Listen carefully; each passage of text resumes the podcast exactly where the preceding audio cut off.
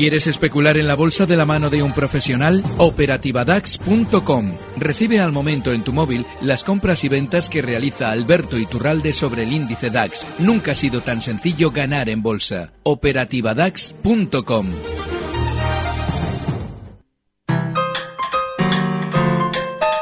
El consultorio de cierre de mercados. Consultorio hoy con Alberto Iturralde, analista técnico, colaborador de díasdebolsa.com. Alberto, ¿qué tal? Muy buenas tardes. Muy buenas tardes, todo muy bien. Vaya latigazo que ha metido Sacir hoy también, ¿eh? Sí, es un precio que eh, tiene esa filosofía y sobre todo es un precio que, bueno, lógicamente, pues esas semanas comentábamos que a la hora de ver rebotes y subidas, Sacir era uno de los, seguramente de los que iba a ser protagonista, pero estoy tremendamente disgustado porque desde la compañía nos dicen que eh, ya han llegado a un acuerdo para solucionar todo aquello que tenían en Panamá. Eso significa que lo que yo pensaba que iba a ser mucha más subida, porque sí, lógicamente quien ha comprado está ganando, pero yo pensaba que iba a subir mucho más. Eh, me habría encantado que dijeran que iba a ser iba a ser muy difícil llegar a un acuerdo con Panamá, porque sería señal de que el precio todavía va a subir más y no nos quieren eh, empujar a comprar. Pero en el momento en el que nos dicen que lo de Panamá se ha resuelto, lo que nos quieren decir también es que ellos quieren vender títulos, con lo cual nosotros ya tenemos que estar especialmente, eh, bueno, especialmente recelosos de entrar en un precio que seguramente tenderá ya a decelerar la subida. Para quien tenga dudas en, que SACIR va a subir, lo harán todavía de eh, subir más hasta la zona 4,84, hoy cerraba en los 4,60, con lo cual Todavía para los que estén dudosos les, les, intentarán convencer, pero lo más normal es que una vez que ya llegue a esa zona 4,84 vaya frenando la subida e incluso veamos recortes. Así es que mala noticia la que nos han dado hoy desde SACIR diciéndonos que efectivamente se había solucionado todo lo negativo. SACIR hoy ha liderado la tabla dentro del IBEX 35, el mejor valor, 6,87% arriba y FCC, el único que ha cerrado en rojo. Javier Urones, analista de XTV, ¿qué tal? Muy buenas tardes. Hola, muy buenas tardes. ¿Qué le pasa a FCC? Si que le eh, pasa algo. Sí, se está quedando un poco relagada. Bueno, acaba de salir la, la noticia justamente sobre las 6 de la tarde ya con mercado cerrado. En este caso que había eh, vendido la filial de, de mobiliario urbano a, a JCD Cox y principalmente pues sigue en este caso con su con su programa de poco a poco de desinversiones que, que nos van eh, comentando. El hecho de que lógicamente la noticia haya salido eh, después del cierre no es excusa para ese 2.16 que se ha dejado hoy en, en la sesión pero seguramente que, que mañana esta esta venta veremos a ver cómo se lo toma el mercado y si puede en este caso subir un poco pero hoy sí que es cierto se ha perdido una muy buena oportunidad de subir. Bueno pero fijaos una cosa ¿eh? recordad que este precio comentábamos que estaba herido de muerte por la entrada de Bill Gates nos habían contado aquella historia de que Soros ya palma, ¿eh, Alberto? ¿Cómo? Soros ya está palmando. Pero si da igual, si estos señores ganan por otro lado. A él no, seguro.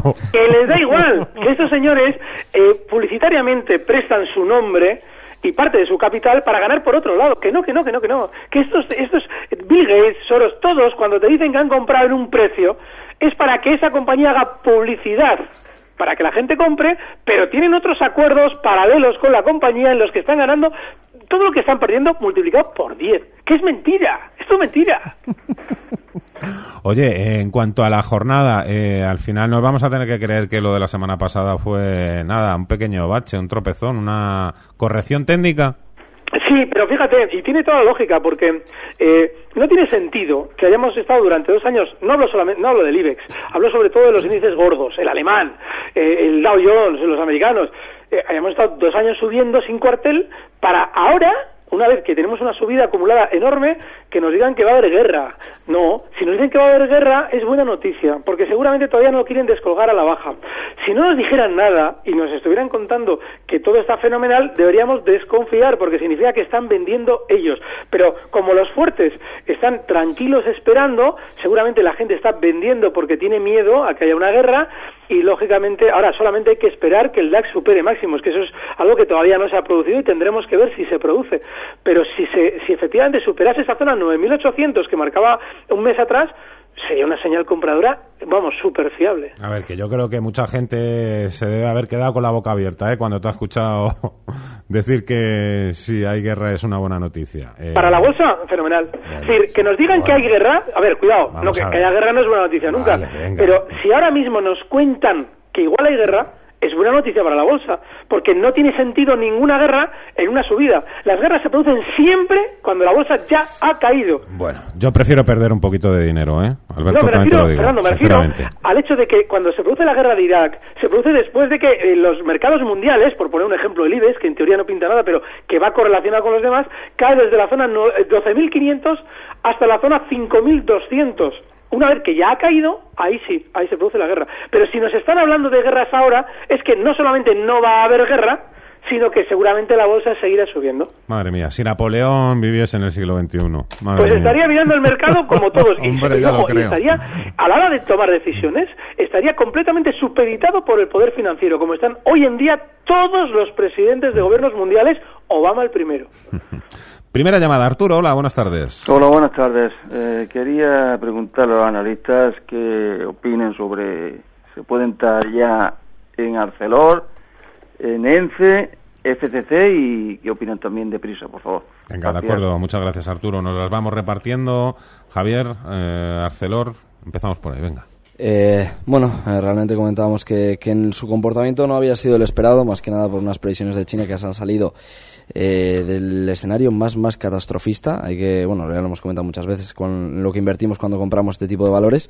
Eh, el precio objetivo nosotros no lo hemos cambiado, seguimos en 16 euros por acción. Si es cierto que se está comportando muy bien, el viernes fue una de las dos eh, que se salvó junto con Iberdrola, que la comentamos además el, el lunes pasado, y hoy de nuevo pues ha vuelto a subir, en este caso un poquito menos que, que el consenso de mercado. Sin embargo, eh, yo le pediría algo más. Eh, es cierto que, que voy a ser algo más estricto y ah, si comentábamos que el stop estaba en 11.30, hasta que no lo vea por ahí, eh, de momento no, no entraría a comprar en el valor porque lógicamente todavía la situación puede caer un poco más. Hemos hablado de FCC, elige, eh, Ence o Prisa. Alberto. Mismo. Es Venga. un, Ence es un precio que está tremendamente bajista y es que ha ido tomando cada vez más velocidad. Cuando en un precio vemos que se produce ya esta actitud, pues eh, debemos sobre todo mantenernos al margen. Ahora bien, si no lo hemos hecho, si no estamos, eh, si no hemos podido salir o simplemente nos ha, dado- nos ha, dado- nos ha pillado a, contrapié, hay que tener en cuenta que este valor tiene un soporte muy claro en la zona 2,11. Hoy cierran 2,18.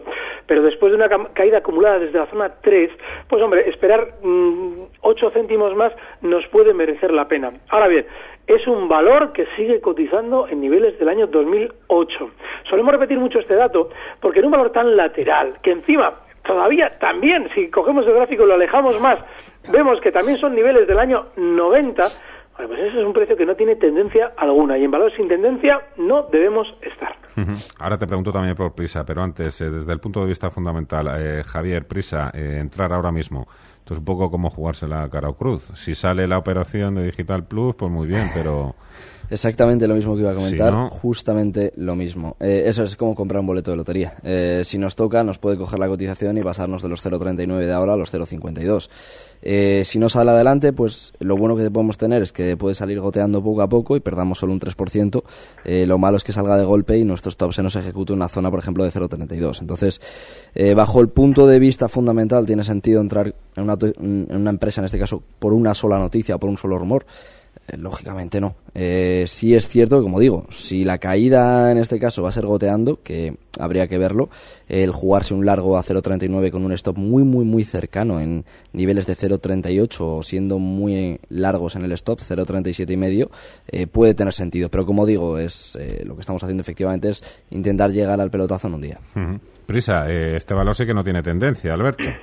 Sí, bueno, y si, y si en un momento determinado cogiéramos el gráfico de largo plazo, veríamos que es, es que parece que la gente, en cierto modo, no- nosotros, los especuladores, nos olvidamos de dónde viene un precio. En el año 2000, en octubre del año 2000, este valor cotizaba en 27 euros. Bueno, ahora está en 0,39. Vale, eso significa que cualquier noticia negativa es fenomenal para el valor. Ya sé que suena increíble, No, pero no, no, no, lo entendemos, sí, sí. Sí, es fenomenal porque eh, lo que hace es salir, desesperar y hacer vender a los especuladores que ya están hastiados del precio, que no es extraño. Bueno, pues todo lo que suceda negativo en prisa es bueno y verán como lo lógico es que en el momento en el que nos digan algo malo desde dentro, el rebote sea inmediato. Con lo cual, bueno, es la única manera de especular con este valor. Si nosotros estamos dentro, tenemos que colocar ya un último stop. Eh, Yo ahora mismo sugeriría la zona 0,37, pero si estamos dentro y nos dan malas noticias, bueno, pues ni tan mal. Ahora, como nos las den buenas, lo que nos quieren decir desde dentro es que todavía van a estar más tiempo penando por debajo de la zona 0,50, con lo cual esa sería nuestra peor noticia. Ángel, hola, buenas tardes. Hola, buenas tardes. Soy Luis de Lleida. Ah, perdone, Luis. Sí, vale. Discúlpeme. Mira, eh, debido al, eh, al, conflicto ruso, que el señor, el señor Iturralde dice que no. Bueno, yo vendí Amadeus y Eurofoods, las dos con, con beneficios. Uh -huh. eh, quisiera que me diera dos o tres eh, títulos para entrar mañana. Y si sigo aguantando Bankia, Enagas y Endesa. Uh -huh. Muchísimas gracias. Pero en Endesa y Enagas están en beneficio seguro. Seguro. Vale, vale. Claro. No, pero hay un detalle. Bankia ha roto nuestro stop. La semana pasada comentábamos que podíamos intentar una operación ahí compradora con objetivo eh, la zona 0,76. Eh, perdón, 1,76 y ha roto el, el 1,57. Ahí hay que estar fuera ya. En Agas y Endesa hay que seguir dentro, porque todavía la energía eléctrica no se ha puesto demasiado de moda. Eh, dentro del sector de la energía todos prácticamente están bien, menos el que, el que se quiso poner a sí mismo de moda, que fue Repsol, que lógicamente iba a recortar y mientras tanto podemos seguir dentro de estos precios sin ningún problema. El caso de Amadeus, que bueno, está bien, ha salido en beneficios, fenomenal, pero ahora tiene una, una, un factor muy bueno y es que después de ese gran recorte que había hecho la semana pasada, eh, ha, ha apoyado clarísimamente dónde debía, en la zona 29, y siempre que tengamos ese stop, pues podemos estar. No quiere decir que Amadeus ya sea un valor alcista, porque ha hecho su mayor recorte desde que comenzara la subida desde la zona 11 hasta los 32. El recorte que ha hecho estos días es el más eh, pronunciado desde ese momento. Así es que cuidadito ya con Amadeus. Y Ebro, tendencia alcista a largo plazo. Yo seguiría adentro. Ana, hola, ¿qué tal? tardes. Muy buenas. Mire, eh, estoy en liquidez y quería entrar en algún valor que me recomendara mm, cualquiera de los dos analistas o los dos. O si no es momento y tengo que seguir esperando. Pero cuando llegan estas subidas así, te da, quedas un poquito eh, con envidia, diríamos. Hombre. Sana, eh, pero con envidia. Bueno, eh, seguro que esto va a seguir subiendo. ¿Cuánto dinerito estamos hablando? Pues como unos 36.000 euros. De acuerdo, Ana. Muchas gracias. Gracias. Venga, vamos a sacar la pizarra. Eh, Javier, empezamos contigo. Eh, bueno, yo la pizarra borro, eh, no borro muchas cosas de... 36.000 euros. Lo de- primero, que hay que comprar dos, tres valores, uno, más. Yo, entre 3 y 4 yo creo que sería lo correcto. Eh, 4 quizás sería ya eh, diversificar bastante la cartera. Con, con 3 yo creo que podemos ir suficientes. Eh, de lo que comentábamos la semana pasada, de a ver si cogíamos esas Grifols por debajo de 40, tuvimos la oportunidad el viernes. Hoy 40,74, muy buen valor. Eh, a estos precios, incluso perdonando estos 74 céntimos sobre los 40, que es el, que es el soporte, eh, yo sí que la compraba ahora mismo. Y luego lo que me- comentamos la semana pasada también, eh, Iberdrola, eh, que nos gustaba bastante hasta, hasta los 5 euros por, por acción. mantenemos de momento nuestra eh, nuestra idea, pero claro, en este caso para entrar ya quizás es eh, relativamente tarde. Donde echaría un vistazo y yo sí que podría coger algo mismo, algo de sector financiero, eh, sería Bankinter, la zona de 5.80 ahora mismo que es como, como ha cerrado hoy. Si pudiese buscar algún mini recorte en el intradía para acercarme más a la zona de 5.70, para mí más que suficiente y un valor que hay que tener en cartera. Ujú. Alberto, a ver, pizarra. Bueno, 36.000 euros. Yo ahora mismo sí que seguiría dentro de estos precios que están funcionando bien en la electricidad, eh, red eléctrica, Endesa, pero el, el dato importante es que eh, en, en un capital eh, que para nosotros es relativamente importante, debemos siempre, eh, bueno, pues compartimentar nuestras nuestras inversiones. Entonces yo una parte sí la dejaría en esos precios, pero no, no entraría con todo, porque eh, estamos en movimientos laterales en lo que es el índice y lo normal es que vayan turnándose los sectores, con lo cual, como no hay unas subidas por ahora, eh, no, hay, no hay un mercado que globalmente nos esté marcando que todo va a subir, bueno, pues una parte de ese capital, un 20 o un 30% lo metería en esos valores, Endesa, en Agas, eh, red eléctrica, pero no todo, ¿eh? desde luego que no todo. 20% solo. Sí, 20-30%. Eh, será cuando tengamos un golpe muy fuerte a la baja. Cuando realmente, efectivamente, sí, se produzcan esas guerras que nos están avisando. Por ejemplo, eh, dale un nivel a Ana. Cuando el IBEX baje, ¿hasta dónde? ¿O el Eurostox o Dow Jones? Es que tenemos que pasar muchos meses. Fíjate, para purgar la, la gran subida que hemos tenido ahora mismo en los índices mundiales, tenemos que bajar durante muchos meses. Y estaríamos hablando de niveles en el IBEX de la zona 8.600. Fíjate, estamos hablando de caídas de un 20% desde donde está. Yo, yo en principio sí que me plantearía estar fuera durante tiempo. Ojo, salvo estos valores que están levantando la cabeza y que claramente marcan una tendencia alcista. Pero en general, es decir, entrar en bancos, telefónicas y toda la energía que tengamos, no, eso no, eso no, porque lógicamente el mercado ahora mismo no está para estar sí o sí, está para estar en determinados precios. 91 533 18 51. Hola Ángel, amigo. Hola, buenas tardes. ¿Qué tal? A ver, una consultilla para Iturralde. A ver, eh, quiero entrar, mm, no, no soy de trading, sino que no me importa tener los cinco o seis meses o un poco más los valores, que me analizara Bankia, precio de entrada y proyección, y Astel, también precio de entrada y proyección. Joder, le gusta el riesgo, ¿eh? Un, un poquillo. no, pero ya tengo blue chips en cartera y entonces no me importa meter unos poquitos en estos que le den un poco de picardía. ¿Y con los a la blue chips qué tal le está yendo? Muy bien. Muy bien. Sí, sí, no, en general muy bien. Lo que pasa es que, bueno, yo tengo acciones ya de hace muchos años y algunas por eso, que por estoy eso, con un me lo ciento imaginaba. y pico por ciento de beneficio. En algunas rozando el, el precio de entrada, pero bueno, en general bien. Y usted no sabe que el gusto que da hacer pluralidades de vez en cuando. Sí, bueno, ya las hice hace poco con SACIR, que me, le saqué un 28%. Hombre, muy bien. Eh, bueno, ahora están un poquitín más altas de lo que las vendí, pero bueno, no me arrepiento. Claro. Bueno, también tuve un pequeño desliz en Amadeus, que Hombre, me puse un, claro. un stop loss muy ajustadillo y me salvé. El, el único inversor que acierta siempre es el inversor mentiroso. No sabe.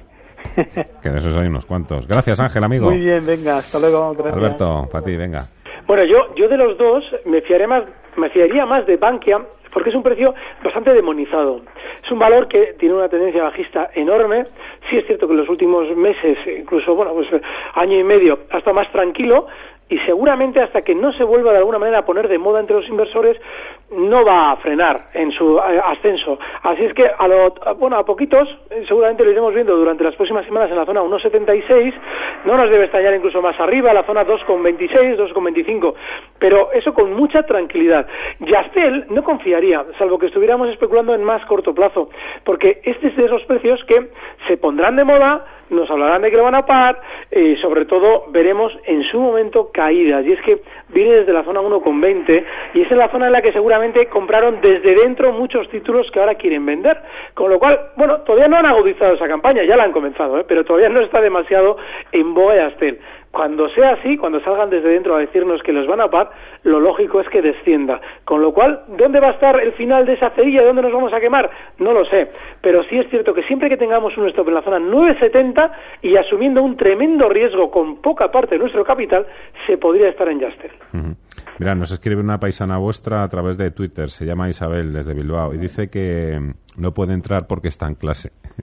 está escuchando, está escuchando con Eso los es vicio, cascos. eso es vicio. Eso es vicio, eso es vicio. A ver si el profesor le va a preguntar.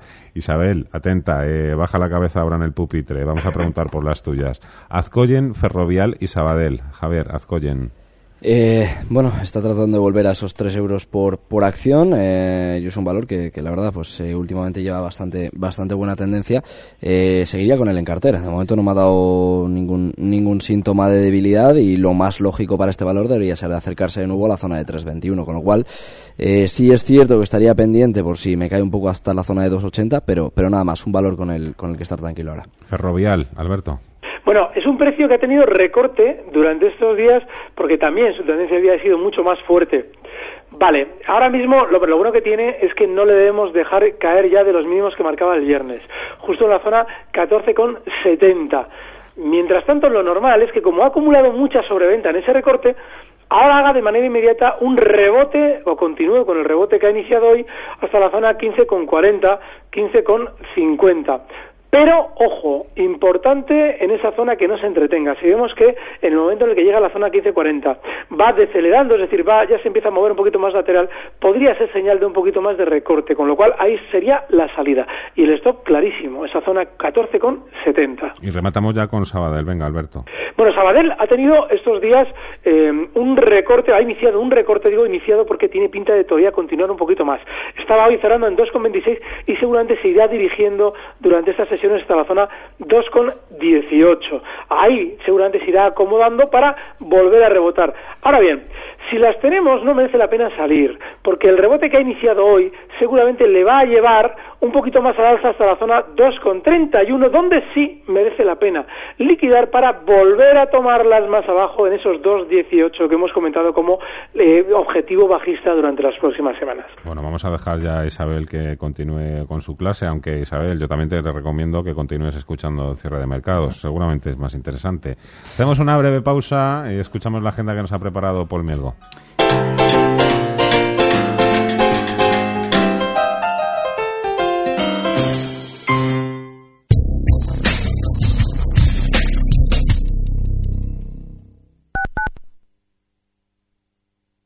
En el restaurante Asgaya queremos ofrecerte un ambiente moderno y acogedor, una cocina renovada sin alterar sus esencias, lasaña de centolla con verduras sobre crema de andariques, sardinas asadas sin espinas, ahumadas con hierbas silvestres sobre hogaza, fabada asturiana como Dios manda, verdinas casi viudas como encudillero o tarta de manzana hecha al momento, son algunas de las especialidades de la carta. Disponemos de reservados para reuniones y una terraza para todas las estaciones del año. Te esperamos de lunes a domingo en la calle Doctor Doctor Fleming 52, Restaurante Asgaya, Reservas 91 353 0587.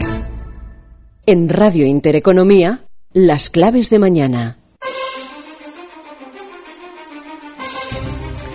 Vamos con las citas económicas de este martes 18 de marzo. El Banco de España publica las cifras de créditos dudosos de enero y el INE saca a la luz la encuesta de costes laborales del cuarto trimestre. Además, el Tesoro Público subasta letras a tres y nueve meses otros eh, datos eh, que conoceremos en Europa son la balanza comercial de la zona euro del mes de enero, también el índice ZEW de confianza económica de Alemania correspondiente a marzo. Más citas en Europa. Daniel Nui, la nueva encargada del mecanismo único de supervisión bancaria, comparecerá ante el Comité de Asuntos Monetarios y Económicos del Parlamento Europeo. En Estados Unidos, el IPC de febrero es la principal referencia junto a la cifra de casas iniciadas a también de febrero. Se espera la primera subida en tres meses. La Reserva Federal comienza mañana su reunión de dos eh, días, la primera presidida por Janet Yellen. Junto a la decisión sobre el ritmo de retirada de estímulos, la atención se centrará en saber si Yellen modificará su orientación futura sobre tipos de interés. En cuanto a resultados empresariales, este martes se destacan los de Oracle, Celesio y Porsche.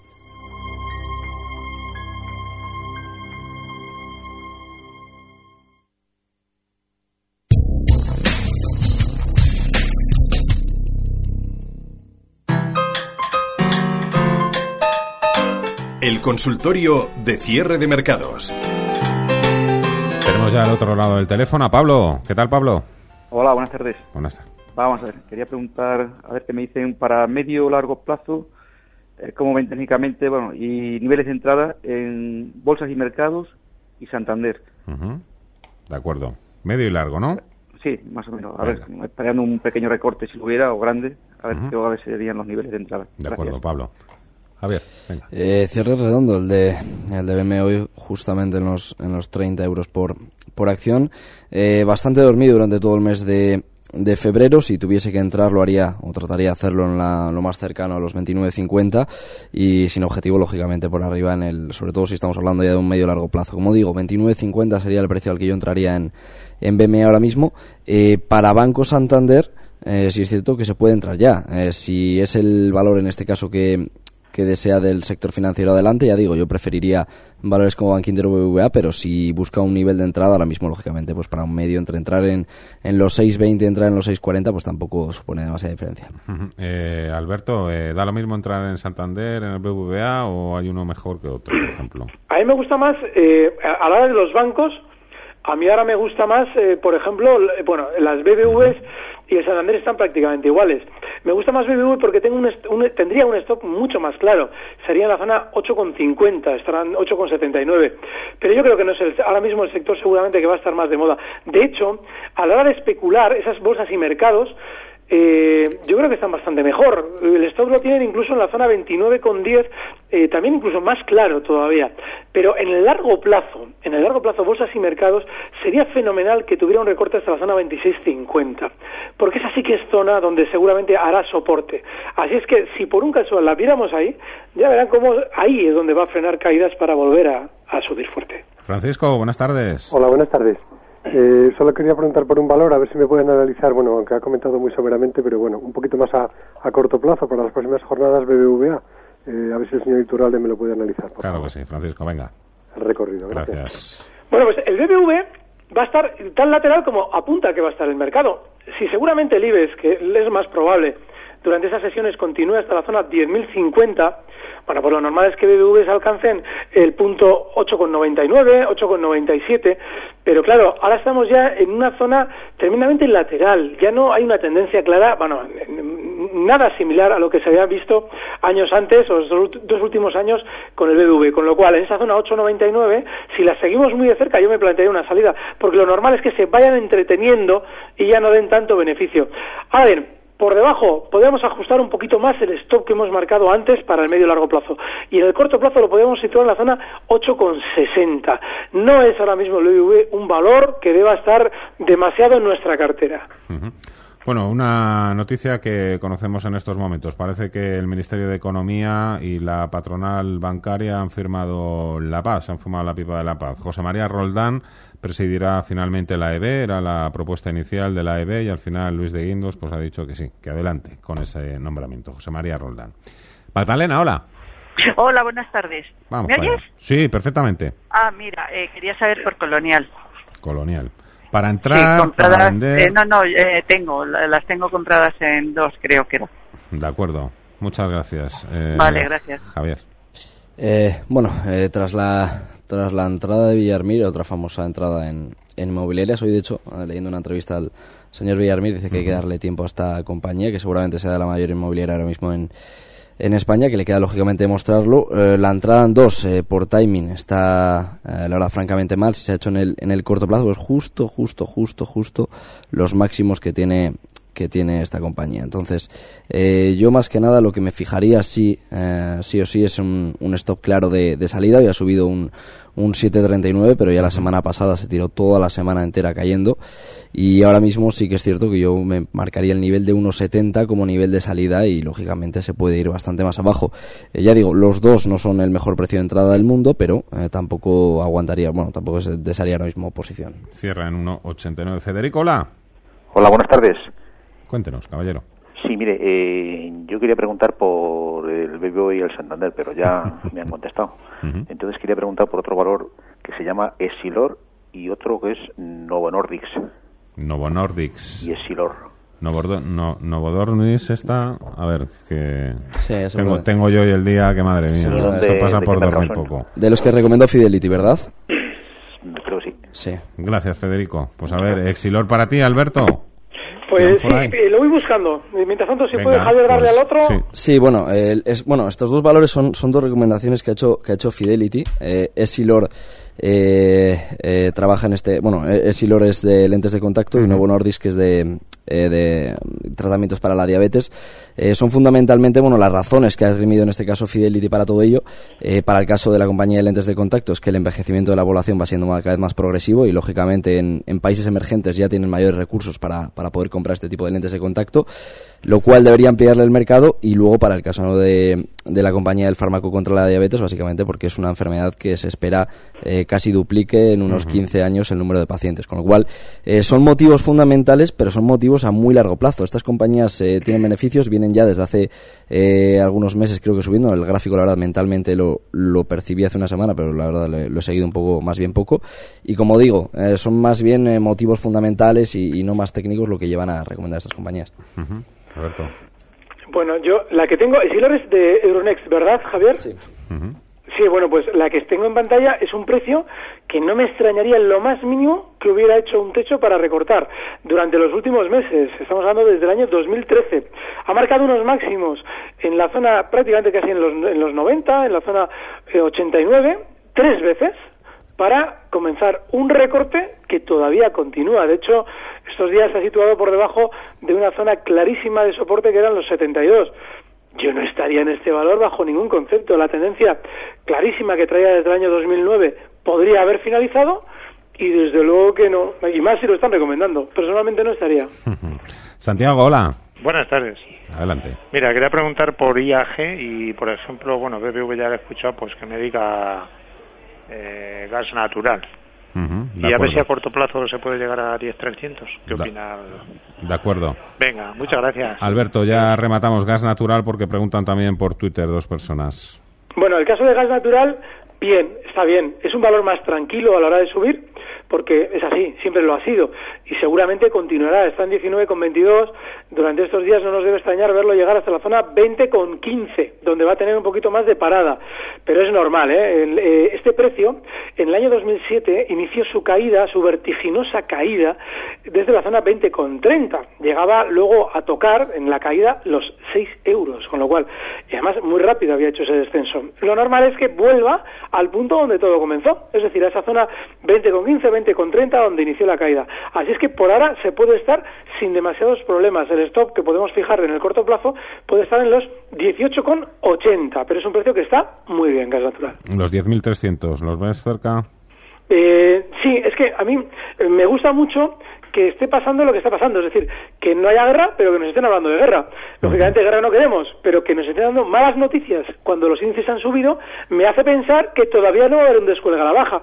Si no hay un descuelgue a la baja en el IBEX, lo normal es que vayamos viendo niveles superiores, inicialmente los 10.050, que ahí va a tocar parar temporalmente, pero el siguiente seguramente la zona 10.300, que coincidirá también probablemente con esos gases, ese gas natural, en la zona, pues eso, en esas zonas que hemos comentado de objetivo alcista, porque lo más normal es que esos 20 con 30 se vean con un IBEX en 10.300.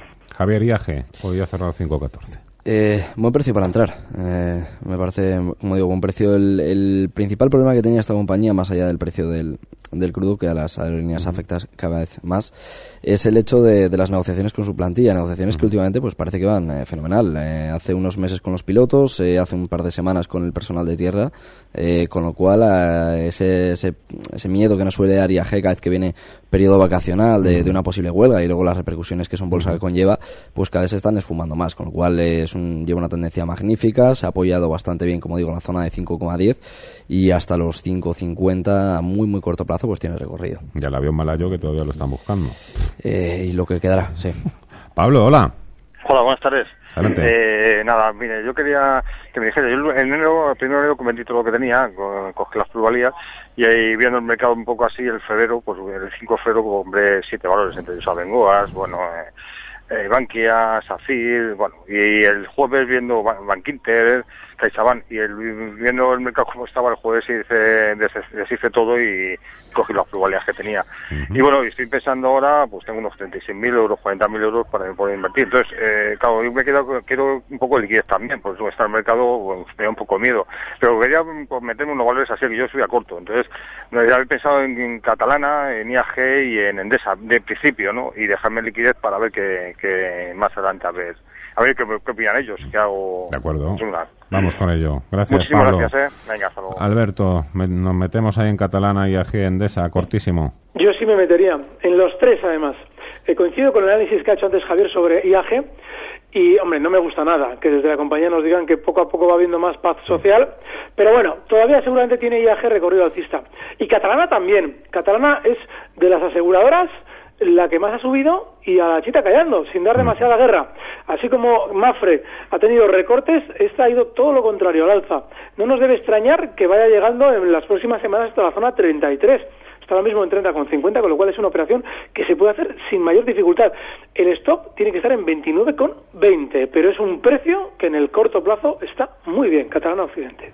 ¿Te gusta esta carterilla? Eh, me gusta me gusta IAG, me gusta Endesa. Eh, Catalana lo veo un poco caro, pero por lo demás, si lo, si lo puede coger en 30, media 30 con 50. Si es súper corto plazo, pues eh, fantástico. Eh, pero como digo, sí, eh, me parece bien elegir estos valores. Ujú.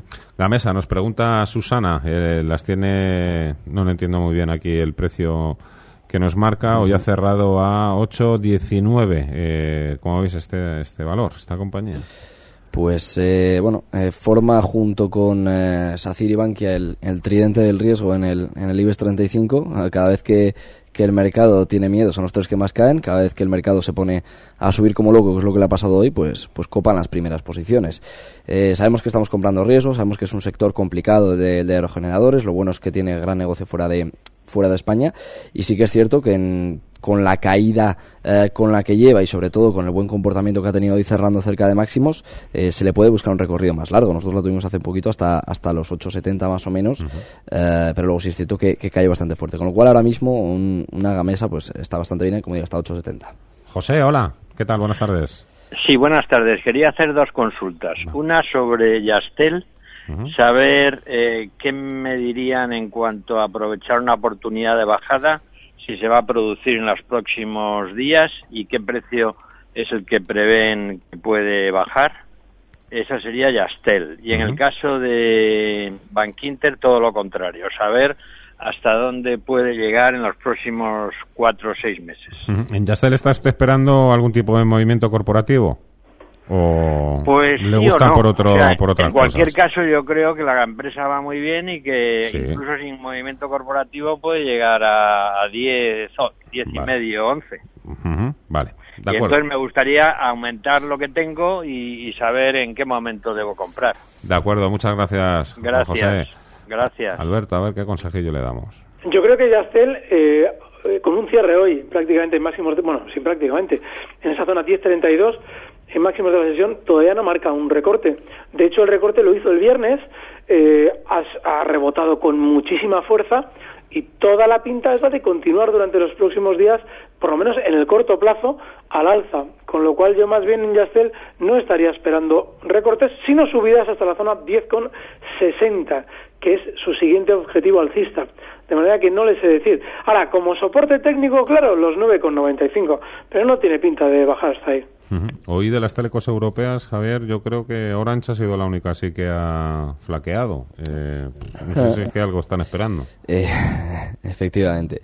Eh, bueno, lo primero de todo, la, noticia del, día, lógicamente, esa compra de, de uno por parte de Vodafone, va un poco encaminada a lo que van buscando tanto Vodafone como, como Orange, comentando hoy con algún, con algún medio de comunicación, principalmente es el hecho de, de, integrar, son compañías que tienen buen negocio de telefonía móvil y flaquean en, en, lo que es la venta cruzada, es decir, le efectivamente, es decir, le faltan las otras dos patas del banco que son eh, la telefonía fija y el ADSL. Entonces, eh, compañías como, como Yastel, compañías como era ONO, que principalmente empezaron en lo que es telefonía fija y ADSL y luego más adelante pues sacaron líneas de móviles, eh, son compañías interesantes. Yo digo, por ejemplo, que empezó al revés, que empezó primero pues siendo una eh, con una cartera de clientes que buscaban un precio barato para, para la tarifa, no son empresas tan interesantes. Entonces, eh, seguramente que se quiera resarcir Orange de la compra que ha hecho su rival Vodafone, pero yo a Yastel la verdad lo veo bastante grande como para que Orange lo pueda comprar solamente por, por resarcimiento. Bankinter, ¿hasta dónde puede llegar esto, Alberto?